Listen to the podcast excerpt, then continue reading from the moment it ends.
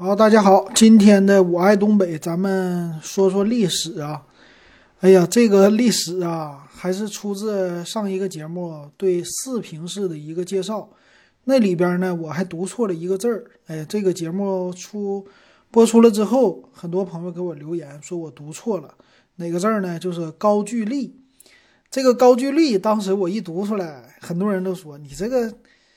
完全没有学术知识嘛？你这个历史白学了，我这个连字儿都不认识是吧？啊，接受大家的建议哈，接受大家的吐槽啊。我这个人历史学的不好，上学就没怎么好好学习，在这里呢重新开始学习，感谢大家的对我的指点哈。啊，确实我查了一下啊，不叫高句丽。啊，这个词儿，这个字儿，你看着啊，字是这个字，但是它是不对的啊，它是另外的，叫高句丽啊，这是这么念的。当时呢是一个国家啊，这个说呢，当时这个四平的介绍的时候说的是有一句叫历史沿革，它是在汉魏至两晋十六国时期，属于叫扶余国，南北朝至唐初为高句丽境地。我当时就整个高句丽。因为啥呢？我感觉就以前哈，就听着或者说看着什么节目啊，或者看着什么网站呢，还是什么书啊，我就见过这个高句丽，我就当时就读着这不高句丽吗？句号的句，美丽的丽吗？对吧？就不知道他念高句丽是吧？这文化知识太浅薄是吧？没上过高中的人啊，确实接受接受这个监督啊。那那个念啥呢？高句丽啊，高句丽不是高句丽啊。那个高句丽呢，我又找了一下百度百科。那为了咱那啥，就多学点知识呗。那不可能说一下子看那么多呀，啊，我又把维基百科给打开了。反正两个百科对照着看。那这个呢，它还有一点儿不一样啊，就是这个呢涉及到中中朝、中朝、中朝韩吧。这个两国的历史，现在三国的历史了啊，反正它这个是稍微有一点出入的啊，就每个地方的自己，啊，每个国家自己有一个啊认为的这边，那这个咱们就具体的不说了，反正我就简单给大家说一下两个介绍一下吧，这两个百科怎么说的啊？首先第一个呢，咱们国内的百度百科他说的呢，高句丽呀。是公元前一世纪到公元七世纪，在中国的东北地区和朝鲜半岛存在的一个政权。这个时间大概是多少呢？就是公元这不一世纪嘛，就九十多年，公元九十多年到六百多年啊，这个就是它存在的，存在了说是有呃七百多年的一个历史吧。它的建国呢是在叫公元前三十七年，比较早哈，公元前耶稣。出生之前呐，公元前叫北扶余之高句丽人朱猛始建国，这是这里边的介绍哈。呃，《隋唐史》里边说的。然后朱猛呢是扶余王族的成员啊，可能我会有念错字儿啊，大家就别深究了。这个叫什么？扶余王国，扶余王族内部的争权斗争而迫使朱猛南奔。于建昭二年，也就是公元前三十七年，在咱们现在的叫新宾县永林镇南建立了高句丽国啊，这是这个国家建立的。然后到多少年结束呢？啊，这里边说与唐朝唐朝的一个战争啊，最后被灭国了。这个国家呢，最后是六百六十八年，公元六百六十八年的时候直接给灭了。呃，前后呢存在了也是。七百年吧，七百多个年的历史啊，可以说非常的长。那看了一下那个地图的介绍哈，它的疆域呢是在我们现在就辽宁省。其实辽宁省带着一点吉林省，哎，我觉得大部分还是在辽宁省居多吧。啊，就刚才视频的介绍里边不也说了吗？它在当时也是高句丽这个帝国的啊，说是不算是帝国吧，这个国家的啊一个范围之内。然后南边呢是到了朝鲜，啊，朝鲜现在的这国家的地方啊，也有一部分是这样的。然后在另外一个高句丽的叫鼎盛时期的疆域，这是在维基百科上写的了啊。它的整个的呃，疆域就更大了。反正现在的沈阳啊、大连呐、丹东啊，看起来抚顺呐那边，包括吉林有一点哈，都算是的。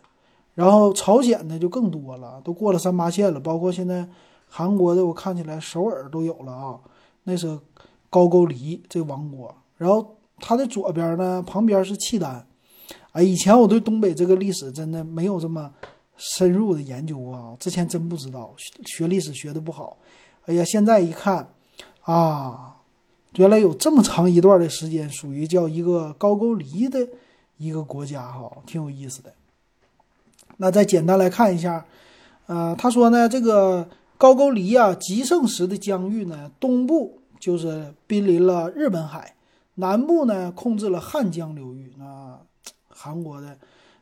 这个现在的叫什么？汉江是，呃，首尔的，对吧？汉江西北呢，跨过了辽水，北部到挥发河第二松花江流域啊，整个的这个挺大的。然后当时呢，高句丽啊，算是一个强大的国家。专业研究高句丽史、民族边疆史的史学家还著有这些书，说呢，高句丽当时有六十万的军队之多，哈，能存在七百年。可以说非常的多了，那咱们再来看一下啊，它的啊，这是维基百科，它的介绍就更长了。这里呢，他就把呀高句丽和高丽给合了啊，就是说他俩变成有一个历史沿革的这么一个，但是呢，高句丽呢是他之前的一个国家啊，高句丽呢是公元前三十七年到六百六十八年这么一段长时间。这里写呢，它是叫位于东北亚的一个古国啊，这就是东北亚呢，就是东北边的亚洲，可能是这意思啊。然后据《好太王碑》《三国史记》和多部中国的二十四史记载呀，公元前三十七年，叫扶余王子高朱猛，刚才说叫朱猛，这里边说高朱猛南下，在处本川建立了高句丽。建国后呢，高句丽就迅速的扩张了，逐步呢把旁边的什么扶余啊，这个叫卧居吧，还是这个东什么 这些字儿，这这字儿真不认识啊，把他们呢都给吞并了啊，吞并了四个地方。五世纪的时候呢，他有个叫好太王和长寿王统治期间呢，高句丽进入了全盛时期，也就是说公元四百多年的时候。那也就是说，他们统治了将近四百年的时候，叫全盛时期。之后的一百多年里呢，保持了在朝鲜半岛对新罗百济的压倒性的优势。从地图上也能看出来啊，全盛时期它的整个的国土的疆域啊，啊和韩国那边看起来，整个的韩国那个南边啊，就是韩国南部啊，过了首尔的南边呢。分成两个小国，一个叫新罗，一个叫百济。如果你看韩国的一些什么电影的时候，应该能看出来哈。那他说呢，那个时候就对这两个国家，肯定啊，它的疆域太大了，那两个国家可以说非常非常小了，对他们叫形成鼎盛的一个啊这么一个优势，对吧？然后控制了呢，现在朝鲜半岛的大部分和中国东北的南部地区。隋唐时期呢，高句丽不断与隋唐王朝发生了交战，国力呢就渐渐的衰弱了。六百六十八年被唐朝还有新罗联军所灭，也就是说前后夹击了。给高句丽立国一共是七百零五年啊，说是在东亚历史上扮演了重要的角色，曾在呢与伪战争中击败入侵朝鲜半整半岛的伪寇。并在与隋战争中击退隋朝数十万大军，这就是开始历史的这些什么正面、侧面各种面的一个了啊，跟自己每个方面自己说的啊都不同的了，反正放大、缩小这种的。那说呢，高句丽的历史文化已经成为朝鲜半岛传统文化的重要组成部分。八十年代的时候呢，高句丽争议浮出了水面。由于高句丽本源于中国境内，后扩展到了朝鲜半岛的特殊地理位置，国土横跨今日中国的东北、朝鲜大部以及韩国北部。三国呢都认为高句丽自始至终是自己本国的原始民族或地方政权啊，就是有这么一个啊历史的，或者说有现在的一个争议哈。后来呢，这争议大家就搁置了，是吧？那再简单看一下啊，回到百度百科，它有个简介，高句丽呢，它的简称你看啊，简称叫高丽，高丽，高丽，高丽啊，五世纪后简称高丽啊，所以有的咱们听友说，呃，这个高句丽和高丽不一样哈，但是当时是有这个简称的。然后首都呢，首都呢，它叫义生古城。还有叫完都山城，后来到平壤城，也就是说现在的朝鲜平壤了。他们还有自己的语言，叫高句丽语，有意思啊！啊，这国家领袖啊，整个的民族呢都叫高句丽人。主要的宗教呢是萨满教、佛教还有道教了。啊，这简单的。那这国家的刚才说历史的沿革，咱们就简单的说到那儿了哈。再来介绍一下他们当时这么多年打仗啊，又是打仗，又是内部的纷争，这个有意思啊！大家想看的话，可以自己看一看百度百科，或者说可能上高中的孩子们学习比较好哈。我这些对历史属于是空白的人，就得慢慢的给大家补了啊，我自己来补。那咱们来说一下他们的。啊，别的一方面的文化吧，咱们什么军事啊这些就不说了，咱们看看他们的文化组成。文化呢，说美国学者通过对《三国史记》中的地理志部分的地名词语分析啊，认为高句丽语呢与日语有着相近的渊源。所以有日本也说呢，好像是高句丽当时的人是不是到日本去了，所以变成日本的什么一个民族了。那也有呢，韩国学者根据中国资料的记载得出，高句丽语呢与扶余啊，叫什么卧居还卧租啊，这个东东什么百济这些言语呢，属于同系的结论。他们认为，在中国东北部至朝鲜半岛形成了叫扶余语系。这个扶余啊，你要是去长春那边的话，它还有一个高速。高速呢有一个是服务区吧，反正有一段叫扶余啊。当时我还真不知道，我说这个扶余是啥意思？现在知道，当时还有这个国家呢哈。但是呢，这个说这种语系呢，就是一种假设。有韩国人无视记载高句丽语特征的历史资料严重不足的这个事实，声称呢高句丽语啊跟新罗语是同一种语言，只是在用字上略有不同。但这是没有充足的依据的一个看法，所以这个等于说这几个国家啊，都是对自己的历史的传统或者说历史的呃追根溯源吧，都有这么一个说法哈。具体的咱们就不详细的一个介绍了。那高句丽人民呢是以农业狩猎为生的，农作物产量不多，但是人民呢习惯了比较节食啊，因为吃吃的东西不多嘛。然后每年十月份呢，举行叫秋收祭典东盟啊，不是咱说南亚那个，就是东盟啊，不是现在这个，他那个祭典叫东盟。那祭祀国呢叫主神，嗯，碎血神。期间人民饮酒歌舞庆祝。高句丽社会崇尚厚葬，以石为官，加以金银等贵重陪葬物。外层呢叫多次封坟，砌成石坟。呃，婚俗呢方面呢，高句丽是一夫一妻制了啊，这个和现在是一模一样的，没啥区别了哈。呃，还有什么呢？还有他们喜欢画壁画啊，就是一些墓葬的时候啊，里边有壁画。说炎帝呢曾经三次出现在吉林省吉安市的高句丽五号墓。四号和五号的壁画上证明了高句丽也是炎黄后代啊，就是这样的一个简单的简介吧。那民族这个呢就别说了，民族这个各个国家的观点都差不不太一样，都有自己的观点。简单来说，就朝韩的观点呢，高句丽叫扶余人所建，扶余人呢是朝鲜人的主要来源之一。高句丽和百济都是扶余国的延续啊。高句丽被灭之后呢？